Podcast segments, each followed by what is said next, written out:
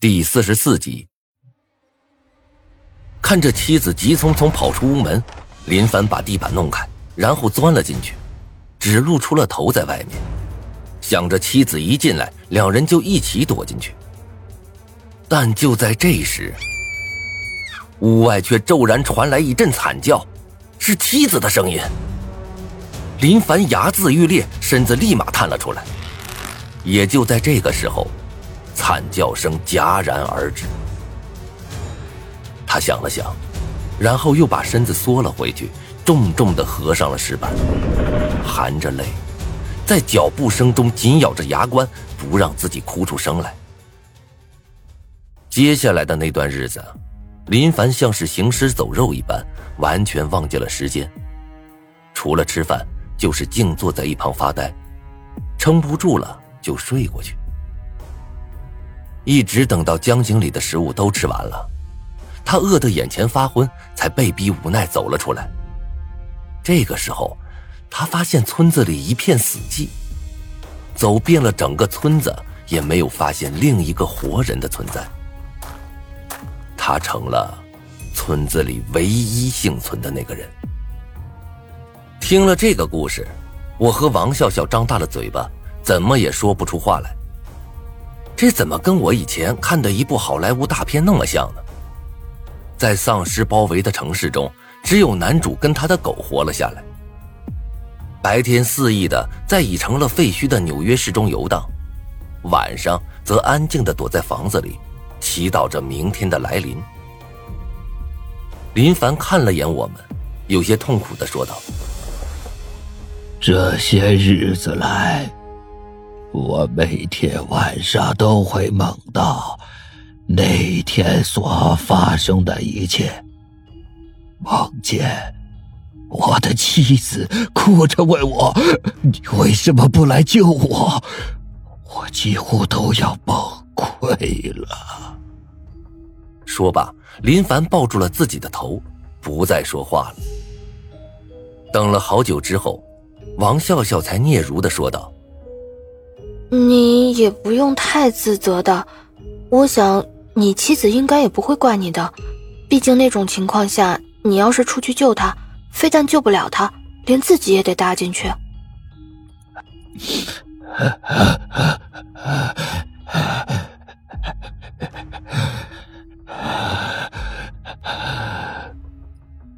林凡只是哭着，对此没有丝毫的回应。我看着林凡。开口问道：“你有没有想过，这个鬼为什么会缠上你们村子？是不是你们这个村子之前就有过诅咒什么的？”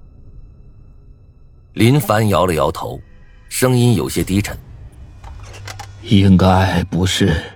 在这之前，我从来没听村里的老人说过，村子里有什么不祥之类的。”我也不清楚为什么，那个噩梦是在我们完全没有防备的状态下闯进来的。那你还记不记得村子中央的那棵老柳树啊？我接着问道。在梦中，每一次见到那株柳树，我都会有一种不寒而栗的感觉。上面挂着的尸体。意义又是什么？既然鬼选择了将尸体挂在那棵柳树上，那肯定得有些说法吧。林凡这次倒是没有急着否认，而是皱起了眉头，有些不确定的说：“那棵柳树上，之前好像有人吊死在那里。什么人？” 忘了，那是在我很小的时候了。不过，我隐约还记得，那人好像姓郑，是我们村的一名老师。姓郑，老师，这两个词就像是一枚重磅炸弹。扔进了我的心里。我的脑海中一瞬间就浮现出一个人的名字：郑新瑞。是巧合吗？亦或不是？我有些急切的问道：“那个老师的名字你还能记得吗？是不是叫郑新瑞？”林凡迟疑的点了点头。啊，这个名字好像有点熟悉，但时间实在是太久了，我有些记不清了。听到这个回答，我身子微微颤抖起来。早在这之前，我就一直怀疑郑新瑞就是狼人，没想到。今天在这儿又得到了一个线索。如果郑新瑞在很久以前就已经自杀了，那么很多事就能解释得通。他能够清楚的掌握我们班的一举一动，能在我偷走死亡预告笔记本的那天晚上冒充张胖子。关小敏被撞之后，却丝毫查不到肇事者的痕迹，这都是因为。郑新瑞他不是人，他早就应该死了。之前我在学校见到的他，就是一个死人，不是鬼。想通这一切后，我有些坐不住了。等到这次游戏完结出去后，我一定要去拜托关小敏帮我查一查。只要一核实确定是他，我就一定要反击。这样的日子。我已经受够了。之前狼人杀中的游戏会有一定难度，但并不是多么离谱，甚至前两次更类似于玩笑性质。但从上一次游戏开始，难度一下子蹦了两个级别。打个比方，前两次游戏就像是在玩《三国无双》这类的割草游戏，只要有点脑子和胆气，再把脸丢掉点那绝对不会死。但现在的游戏难度，已经成了《黑暗之魂》这种纯粹为了虐而虐的游戏了。只给个提示，说秋水村有厉鬼，就让活下去。这样的日子谁能受得了啊？